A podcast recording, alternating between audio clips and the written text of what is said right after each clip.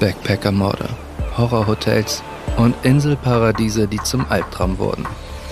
Wir nehmen euch mit auf eine Reise der etwas anderen Art. Tatort Reise. Der True Crime Podcast von Travelbook. Ja, wir erzählen heute eine Geschichte, die ist wirklich filmreif. Da ist alles dabei. Es ist ein Psychopathen dabei, Serienkiller, Selbstmörder und es wird am Ende sogar eine Frauenleiche gefunden. Mein Name ist Angelika Pickard und meine Kollegin Larissa erzählt uns heute die Geschichte vom Cecil Hotel. Hallo Geli, es freut mich sehr. Ich muss sagen, diese Geschichte hat mich bei der Recherche tatsächlich sehr gepackt und auch ja schockiert, muss ich ganz ehrlich sagen.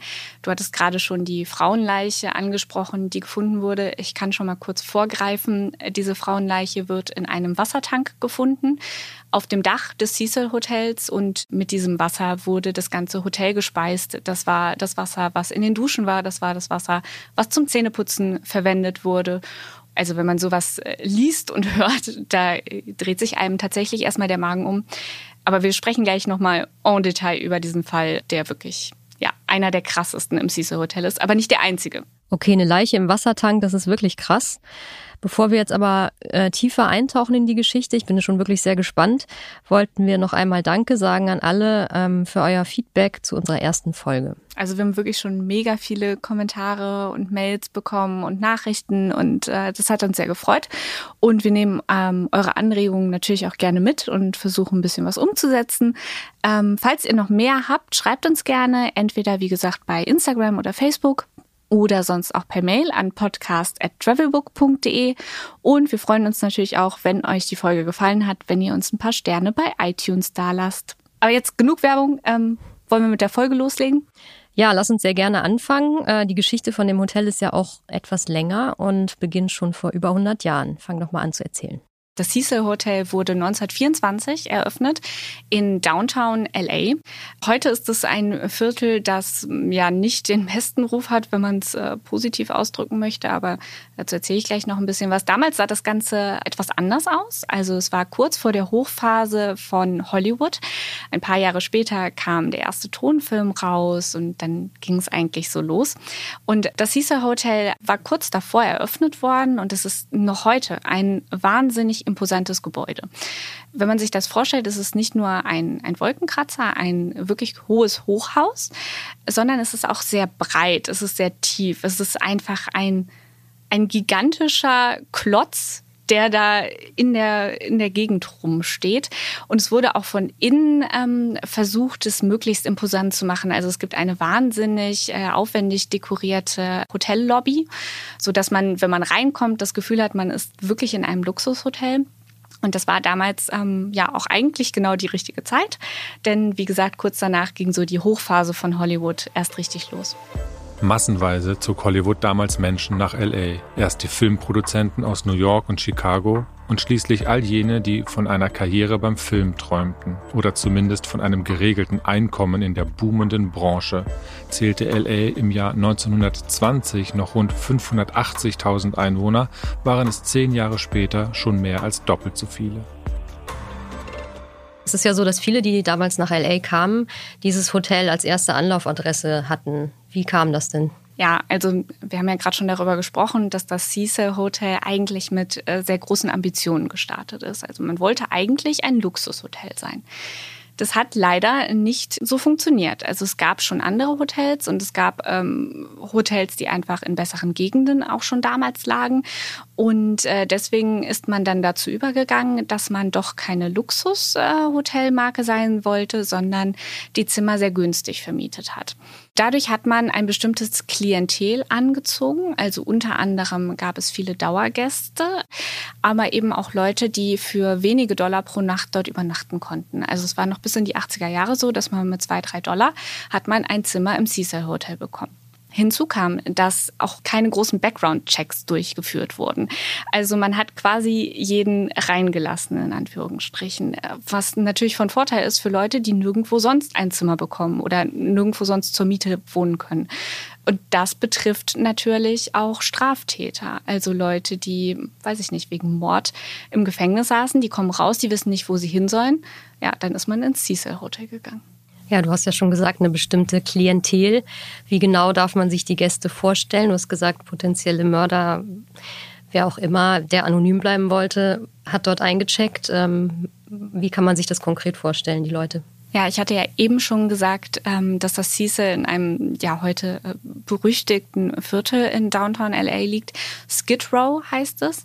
Dort ist es so, dass äh, sehr viele Obdachlose dort sind. Das war ein Plan, den die Behörden in LA tatsächlich hatten, um die Obdachlosen aus anderen Bereichen fernzuhalten. Und viele Obdachlose, ähm, die halt manchmal irgendwie ein paar Dollar zusammen hatten, sind dann zum Beispiel ins Cecil Hotel gegangen. Wir wissen, dass viele Menschen, die auf der Straße leben, Suchtprobleme haben, suchtkrank sind. Viele Menschen haben Alkoholprobleme, viele Menschen haben auch psychische Probleme. Und das sind Leute, die im Cecil Hotel damals Unterschlupf gefunden haben, die dort ein zumindest temporäres Zuhause auch gefunden haben. Mit die ersten Treffen der anonymen Alkoholiker wurden zum Beispiel im Cecil Hotel abgehalten an der Westküste.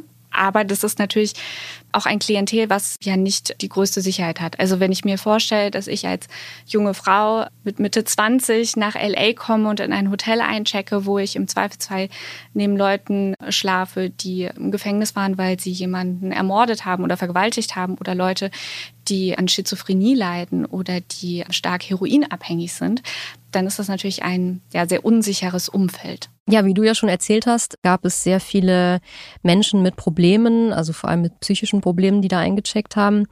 Und könnte das auch der Grund sein, warum es so eine hohe Suizidrate gab in dem Hotel? Also man muss sagen, dass es tatsächlich ungewöhnlich viele Suizidfälle im Cecil Hotel gab.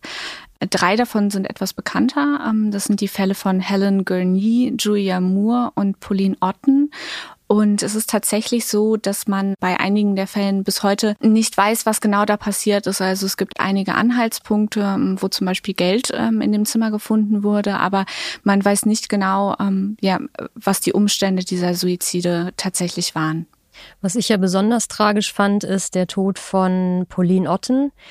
Denn äh, sie ist ja nicht die einzige gewesen, die dabei gestorben ist, richtig? Ja, das war wirklich ganz besonders tragisch. Pauline Otten hat damals, als sie aus dem Hotel gesprungen ist, noch eine zweite Person mit in den Tod gerissen. Sie fiel auf eine andere Person, auf einen Spaziergänger. Er hieß George Giannini und äh, man hat eben im Nachhinein festgestellt, dass er der Einzige war, der überhaupt in dieser Gegend zu dem Zeitpunkt unterwegs war. Also es war wirklich eine ganz, ganz unglückliche Verkettung der Umstände. Okay, also jetzt hast du erzählt von Suizidfällen und es gab Unfälle. Und dann kam aber tatsächlich der erste Mord. Und das war eine Frau namens Goldie Osgood. Mit Gewalt ins Jenseits befördert wurde Goldie Osgood, die man tot in ihrem durchwühlten Zimmer fand. Die alte Dame wurde stranguliert, vergewaltigt und verstümmelt. Vom Täter fehlt bis heute jede Spur. Pigeon Goldie, also Tauben Goldie, nannte man die Rentnerin, weil sie täglich im Park die Vögel fütterte. Schauerlich, neben ihrer Leiche fand man auch eine Tüte mit Vogelfutter. Ja, Larissa, du hattest ja auch Kontakt zu einer Historikerin, die in LA wohnt. Und die hat ja auch so einiges erzählt über den Fall Goldie Osgood und überhaupt über das Cecil Hotel, richtig? Ja, genau. Also ich habe ja dann noch ein bisschen zu dem Fall recherchiert, also zum Cecil Hotel und bin da auf Kim Cooper gestoßen. Sie ist eine Historikerin und sie und ihr Mann sind beide ähm, in LA geboren und aufgewachsen, also gebürtige Angelinos. Und sie macht auch Touren durch LA und äh, hat da so einen besonderen Fokus auf ja, Orte mit einer düsteren äh, Vergangenheit. Und auf einer dieser Touren ist eben auch das Cecil Hotel dabei. Und ähm, ja, ich habe mit ihr über einige Sachen gesprochen, die den Fall angehen. Und sie hat mir tatsächlich gesagt, dass für sie der Fall von Goldie Osgood eigentlich der schlimmste ist. Der Mord aus dem Jahr 1969 an Goldie Osgood, auch Tauben Goldie genannt, ist der Fall, den ich am interessantesten finde, weil sie eine Langzeitbewohnerin war. Deswegen kannten sie die Bewohner des Hotels und ich bin mir sicher, dass es für ihre Freunde sehr traumatisch war. Es ist bis heute ein Mord, der nicht aufgeklärt wurde und das spricht dafür, wie schwierig es ist, in einer so dicht besiedelten Gegend Verbrechen aufzuklären. Okay, das war also der Mord an Goldie Osgood. Das sollte aber jetzt nicht der letzte Mörder gewesen sein, der in dem Hotel eingecheckt hat. Wen gab es denn da noch?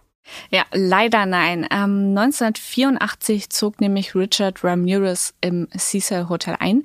Der ist heute auch bekannt unter dem Namen Night Stalker. Und ja, das ist wirklich ein ganz bekannter Fall in den USA auch. Und wir wollen uns jetzt mal kurz die Zeit nehmen, uns äh, diese Person ein bisschen genauer anzusehen, denn ähm, ja, das ist wirklich eine sehr umfangreiche und ähm, eigentlich auch sehr schreckliche Geschichte. Also Richard Ramirez wurde geboren als das jüngste von fünf Kindern.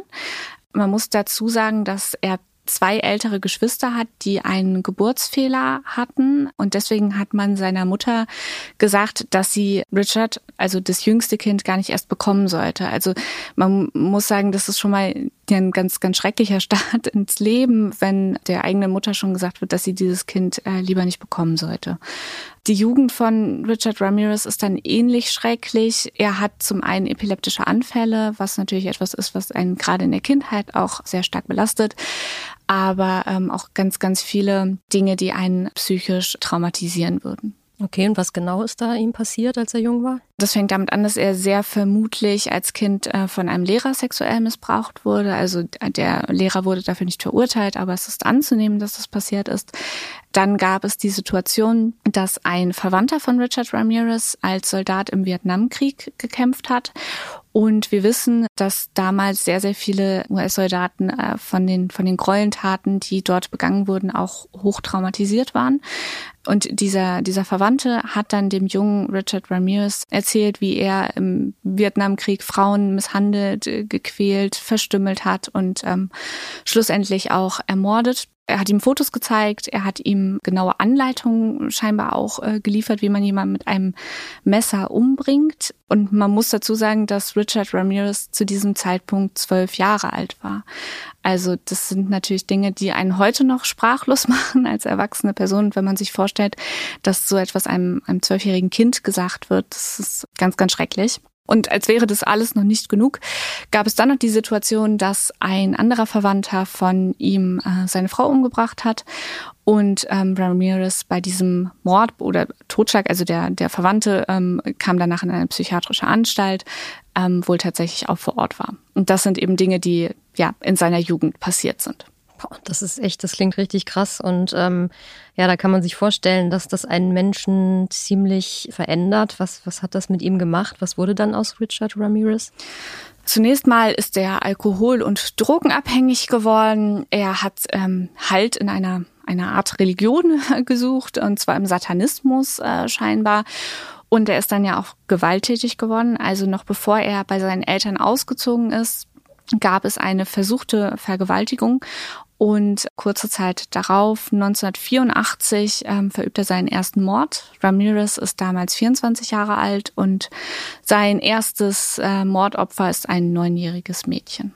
Bei diesem Mord ist es so, dass man ihm das erst sehr viel später nachweisen konnte. Ich glaube, mehr als 20 Jahre später durch DNA-Analysen. Ja. Und welches war denn jetzt das erste offizielle Mordopfer von diesem sogenannten Night Stalker, wie er dann genannt wurde? Ja, also das erste ähm, offizielle Opfer, für das er dann auch verurteilt wurde, war eine 79-Jährige, die wurde von ihm auch vor dem Mord vergewaltigt. Und ähm, man kann das, also man kann sagen, dass diese sexuellen Misshandlungen sich durch eigentlich alle Morde gezogen haben oder auch durch die versuchten Morde gezogen haben. Das war eine, eine ganz starke Komponente und scheinbar auch ein, ein Mordmotiv bei ihm. Es war so, dass viele Morde geschehen sind, weil er Frauen überfallen hat oder weil er bei Frauen zu Hause eingestiegen sind. Also auch etwas, was sehr viele Frauen sich auch nachvollziehen nachvollziehen können, was natürlich noch mehr Angst schürt, wenn man bedenkt, dass da ein, ein Vergewaltiger und Mörder bei dir zu Hause einsteigt. Äh, das ist einfach etwas, was einen wirklich in, in Schock versetzt und damals eben auch. Also es war eine Mordserie, die sehr, sehr viel Aufmerksamkeit in Los Angeles äh, hervorgerufen hat, was auch daran lag, dass die Morde ähm, teilweise sehr brutal waren. Äh, wir wollen da jetzt nicht allzu detailliert drauf eingehen, aber es ist tatsächlich so, dass es einige Fälle gibt, wo bis heute Körperteile vermisst werden. Also das ist das Level, über das wir hier reden. Jetzt haben wir einiges erfahren über diesen Menschen, diesen Richard Ramirez, der mehrere Morde begangen hat. Und eben dieser Mann, dieser schreckliche Mörder, lebte auch im Cecil Hotel. Ja, genau. Also wir haben ja am Anfang der Folge schon darüber gesprochen, über die, die Menschen, die dort gelebt haben und welches Gefühl das ist, wenn man da vielleicht über die, die Hotelflure läuft und nicht weiß, was für Menschen sich hinter den Türen verbergen. Und er war eben einer dieser Menschen. Also man muss sagen, er hat ähm, genau in dem Zeitraum, in dem er die Morde begangen hat, in, das waren knapp anderthalb Jahre, hat er eben auch im Cecil Hotel gewohnt, nicht am Stück, aber immer mal wieder. Insgesamt waren es sechs Wochen und äh, wir wissen auch sogar genau, wo er gelebt hat, und zwar im 14. Stockwerk des Hotels. Man muss sagen, er hat nie im Cecil Hotel selbst Morde verübt. Also er hat dort tatsächlich nur gelebt aber halt im, im Umfeld des Hotels. Und ähm, es gibt auch Anhaltspunkte dafür, dass er zum Beispiel nach den Taten mit ähm, blutverschmierter Kleidung durch die Hotellobby gelaufen ist. Also ja, dennoch natürlich etwas, was man absolut nicht ähm, hören und wissen möchte über ein, ein Hotel. Ja. Oh ja, da hast du recht. Der wird ja dann im August 1985 endlich gefasst. Dann kommt ein langes Strafverfahren ähm, und schließlich wird er dann, nach, also drei Jahre nach seiner Verhaftung, wird er dann ähm, zum Tode verurteilt tatsächlich. Und yeah. ähm, man hat ihm 13-fachen Mord nachweisen können. Ja, genau. Und er wird zum Tode verurteilt, aber der Tod wird nie vollstreckt. Das wurde immer wieder in die Länge gezogen und ähm, schließlich stirbt er dann an Leberversagen viele, viele Jahre später. Okay, die, diese Story war ja jetzt schon richtig heftig. Jetzt könnte man denken, schlimmer geht's gar nicht. Aber es gab einen zweiten Serienmörder, der ebenfalls im Cecil Hotel eingecheckt hat. Genau. Und zwar ein Herr Unterweger das ist jetzt ein Name, wo wir direkt denken, ach, das hört sich ja bekannt an. Und zwar ist es tatsächlich so, dass ähm, Jack Unterweger aus dem deutschsprachigen Raum kam. Nicht aus Deutschland selber, sondern aus Österreich. Und auch hier wollen wir ganz kurz uns nochmal die, die Vorgeschichte von ihm anschauen, weil es bei ihm ähnlich ist wie auch bei Richard Ramirez und bei vielen Serienmördern, dass die eine schreckliche Kindheit hatten. Und man kann da eben ganz oft Parallelen auch erkennen. Bei Jack Unterweger war es so, dass er als Kind von einem amerikanischen Soldaten als uneheliches Kind geboren wurde und sowohl sein Vater als auch seine Mutter haben sich gegen ihn gewandt. Das war 1950. Also es war einfach eine andere Zeit. Es war ein kleines Dorf in Österreich, also auch einfach eine Welt, in der ein uneheliches Kind ein, eine ganz andere Katastrophe bedeutet als heutzutage. Der kleine Jack Unterweger kommt dann zu seinem Opa und wächst eben nicht bei seiner Mutter oder bei seinem Vater auf, sondern bei seinem Opa da muss man jetzt auch wieder sagen, also für mich sind Großeltern was total Schönes und ich habe da ganz wundervolle Erinnerungen an meine Opas auch. Bei Unterweger ist es nicht so. Sein Opa trinkt, sein Opa hat Frauengeschichten und sein Opa stiftet ihn tatsächlich sogar auch zu gemeinsamen Verbrechen an. Also ähm, der kleine Jack Unterweger muss da mit seinem Opa zusammen zum Beispiel Raubüberfälle durchführen. Also es ist das Gegenteil einer behüteten Kindheit, kann man sagen. Genauso wie Ramirez wird ja auch Unterweger dann ziemlich schnell straffällig und mit 16 Jahren kommt er zum ersten Mal in eine Erziehungsanstalt. Das hilft aber leider nicht viel, wie wir dann sehen werden, weil er auch danach immer wieder verhaftet wird, auch wegen Gewalt an Frauen und wegen Zuhälterei.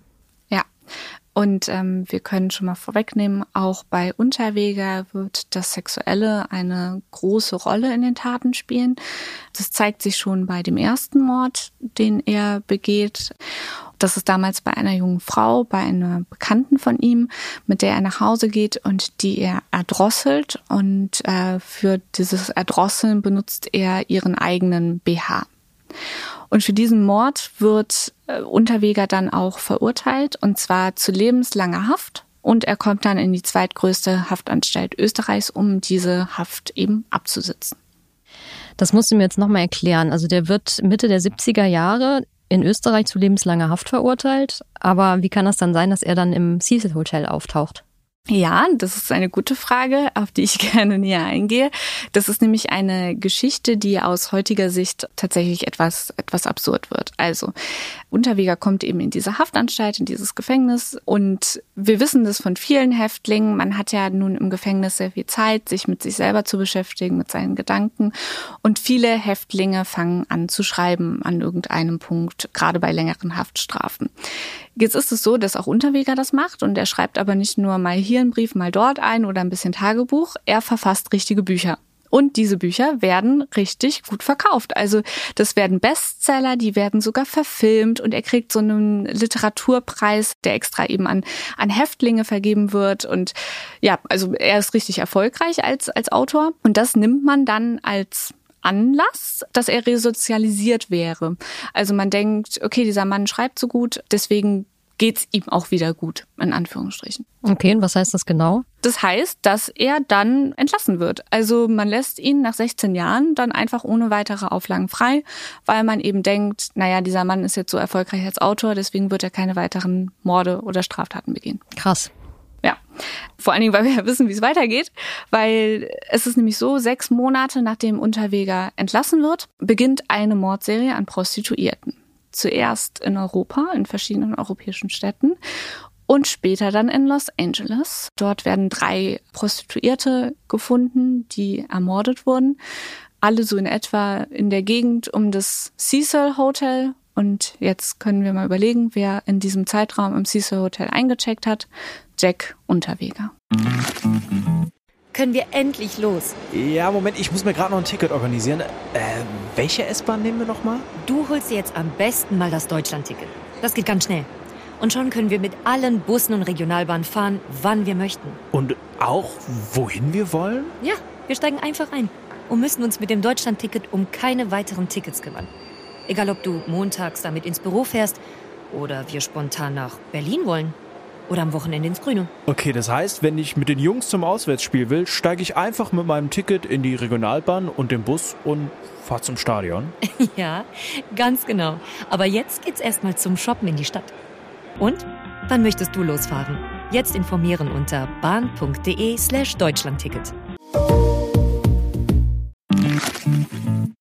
Okay, und das war dann auch nicht der einzige Anhaltspunkt, dass er da sein Unwesen treiben könnte, sondern auch die sogenannte Mordwaffe. Also das war ja dann auch die gleiche, weil all diese Frauen wurden wieder mit ihrem eigenen BH erdrosselt.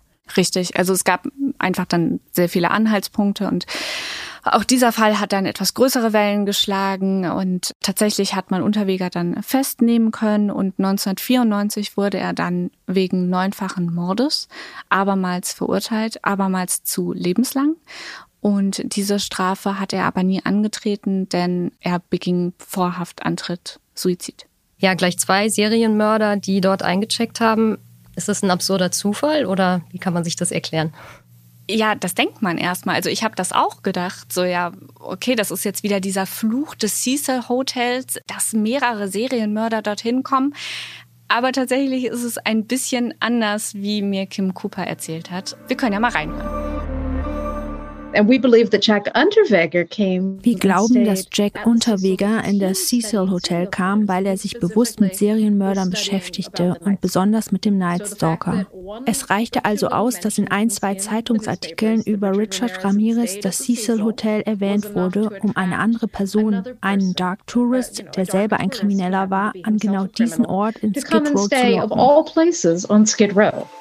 Bei der düsteren Vergangenheit verwundert es nicht, dass das Haus im Jahr 2007 einen Neustart plante. Nach der Übernahme durch neue Besitzer sollte das Cecil zu einem Touristenhotel umgewandelt werden, die Dauerbewohner weichen.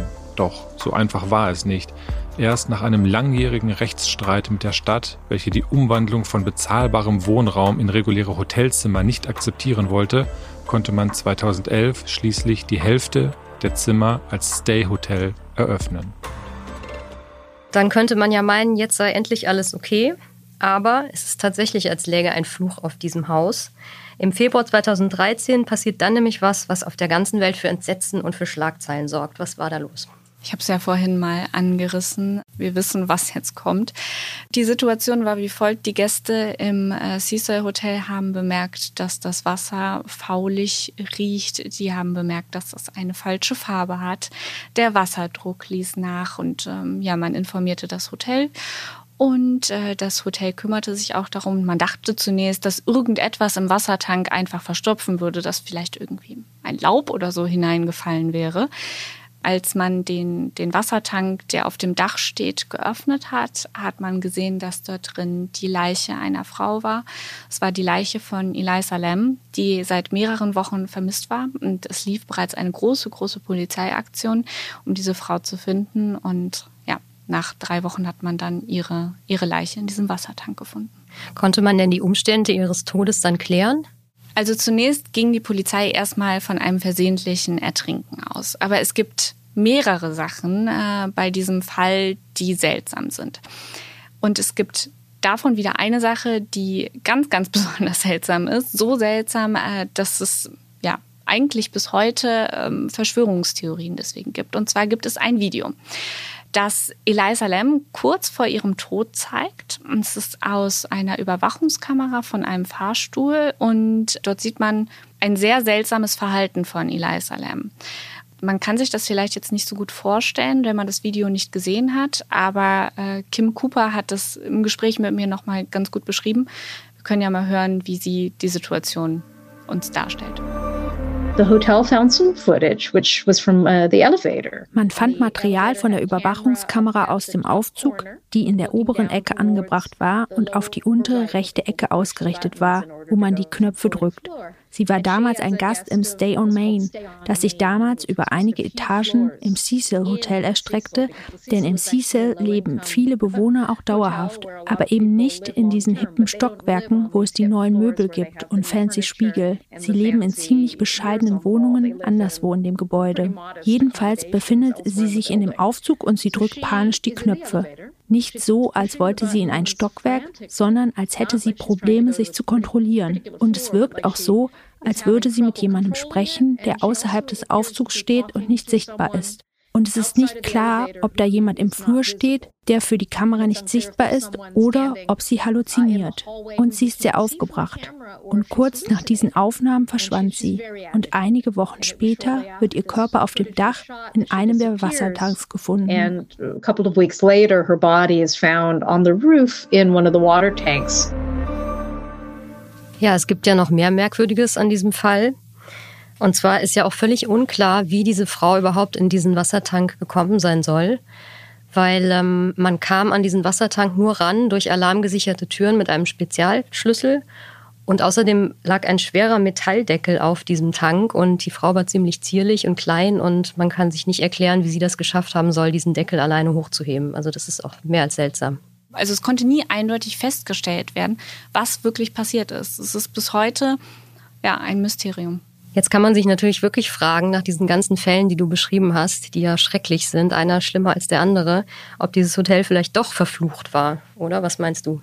Ja, also als ich die ganze Geschichte gelesen habe, die Infos zusammengetragen habe, mit äh, Kim Cooper gesprochen habe, da hat man schon das Gefühl, das kann nicht mit rechten Dingen zugehen. So viel Unglück, so viel äh, Todesfälle, so viel Leid kann es doch gar nicht einfach so an einem Ort geben. Und dann habe ich Kim Cooper tatsächlich darauf auch nochmal angesprochen und sie gefragt, was ihre Vermutung ist, warum das so ist. Und sie hat das Ganze in ein etwas anderes Licht äh, gerückt, was mich persönlich auch überrascht hat. Aber es macht total Sinn. Wir können ja mal reinhören. Every hotel jedes Hotel hat eine ähnliche Geschichte und es ist nicht einmal das einzige Hotel in Downtown, in dem mehrere Serienmörder lebten. Tatsächlich gab es im Barclay Hotel sogar Serienmörder, die im Hotel andere ermordeten. Ja, aber im Fall des Cecil gab es natürlich Eliza Lamb, die im Wassertank gefunden wurde. und es war natürlich wirklich schrecklich, was mit ihr passiert ist und es gab Videomaterial. Und das finden die Menschen natürlich unglaublich interessant und das ist dann quasi der Türöffner. Auch wenn man das Cecil anschaut und bedenkt, dass es mehr als 100 Jahre ein Hotel war, mit immerhin 700 Hotelzimmern und dann überlegt, in 365 Tagen pro Jahr kommen hier bis zu 1000 Personen am Tag unter. Dann ist es doch nicht überraschend, dass hier eine Menge Dinge passiert sind.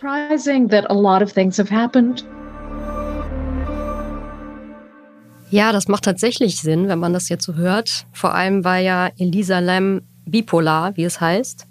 Aber trotzdem ist das natürlich total schockierend, vor allem im Zusammenhang mit den ganzen anderen Fällen. Ja, definitiv. Es ist dementsprechend auch kein Wunder, dass äh, das Cecil Hotel immer wieder von den Medien auch aufgegriffen wird. Und äh, zuletzt hat Netflix zum Beispiel eine Serie darüber gedreht. Das ist eine Miniserie, die ist jetzt Mitte Februar rausgekommen darin geht es in vier Folgen tatsächlich nur um den Fall Caesar Hotel. Also ein besonderer Fokus wird auf das Verschwinden von Eliza Lamb gelegt. Aber auch alle anderen Punkte, die wir angesprochen haben, kommen vor. Wir haben hier mal einen kurzen Ausschnitt aus dem Trailer zu der Serie. Is there a room here that maybe somebody hasn't died in? I never got used to that. Never got used to that. Throughout its history, the Hotel Cecil has always had a dark persona. People call it Hotel Death.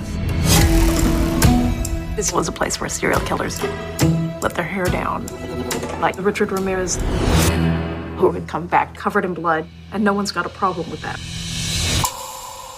Ja, das hört sich auf jeden Fall richtig spannend an, wenn ich mir da nochmal ansehen. Larissa, jetzt zum Schluss äh, würde ich gerne noch wissen, der letzte Todesfall liegt ja ungefähr sieben, acht Jahre zurück. Was ist denn seitdem aus dem Cecil Hotel geworden? Ja, also äh, wer trotz dieser Horrorstories jetzt denkt, dass er vielleicht gerne mal in dem Hotel einchecken würde, so als Dark Tourist, den muss ich leider enttäuschen. Ähm, das Cecil Hotel wurde tatsächlich geschlossen. Also am 1. Januar 2017 ähm, hat es dicht gemacht. Es wurde ja schon vorher umbenannt in Stay on Main. Aber nach dem Verschwinden von Eliza Lam, und ich habe es eben schon mal angerissen, es gab sehr, sehr viele Verschwörungstheorien auch. Plus, dass diese Gegend ja auch nicht unbedingt die touristenfreundlichste Adresse war. Und ja, das Hotel ist mittlerweile geschlossen. Das Gebäude steht noch. Es ist immer noch wahnsinnig imposant und es gibt auch einen neuen Inhaber. Ja, es gibt nach wie vor die Hoffnung, das hat mir Kim Cooper zum Beispiel auch erzählt, dass dort etwas für die ähm, Bevölkerung vor Ort getan wird, also dass vielleicht wieder Treffen von den anonymen Alkoholikern dort abgehalten werden können oder dass es vielleicht ein Projekt gibt, das Obdachlosen hilft, aber davon ist bislang noch nichts bekannt, ob tatsächlich etwas umgesetzt wird. Was allerdings im Raum steht, ist, dass der neue Inhaber wieder ein ein Hotel im Cecil Hotel eröffnen will und ähm, was ich besonders ja, interessant finde, er möchte auf dem Dach des Hotels, dort wo die Wassertanks äh, standen, einen Swimmingpool bauen und eine Bar. Also da kann man jetzt mal halten, was man möchte von. Aber das ist auf jeden Fall der Plan, äh, der im Raum steht. Ob es dann im Endeffekt durchgesetzt wird, umgesetzt wird, werden wir sehen. Ja, dann kann man ja nur hoffen, wenn es wirklich als Hotel wieder eröffnet wird, dass dann äh, nicht wieder solche tragischen Unglücke und Morde dort passieren. Aber es war auf jeden Fall eine sehr, sehr spannende Geschichte. Vielen lieben Dank, Larissa, dass du, dass du uns diese Geschichte erzählt hast. Ja, vielen Dank. Es äh, hat mir Spaß gemacht, sie zu erzählen. Und wenn euch diese Folge gefallen hat und die Geschichte, dann abonniert doch gerne unseren Podcast auf allen gängigen Plattformen. Außerdem gibt es natürlich die ganze Geschichte über das Cecil Hotel nochmal bei Travelbook nachzulesen auf www.travelbook.de. Und ihr findet es auch hier in den Show Notes zum Podcast. Vielen Dank, Geli. Danke, liebe Larissa.